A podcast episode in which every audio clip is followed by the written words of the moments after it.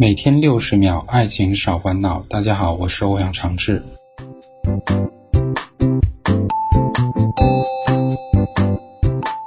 总是因为小事吵架，这种情况如果聊别吵架，要多沟通，会显得不太现实，有点虚无缥缈。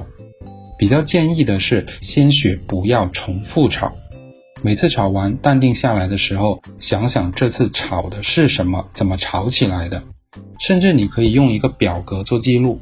总因为小事吵架，最大的特征是相似的情节重复发生，有可能是差不多的事情。今天吵该谁做饭，明天吵总吃外卖，有可能是差不多的语境，一个人说这句，另一个人接那句，然后就吵起来。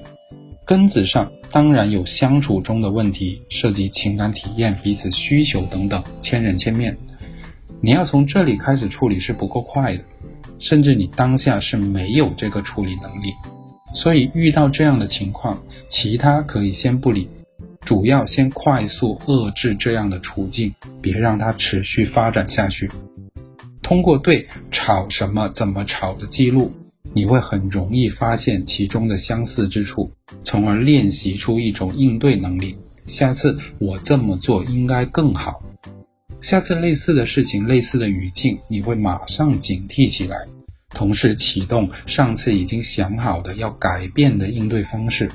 通过一次、两次、三次的练习，你会发现吵架的频率明显降低，因为规避了大量重复的部分，彼此的相处体验变好了，沟通环境变好了，反过来就可以更好的去处理根子上的问题。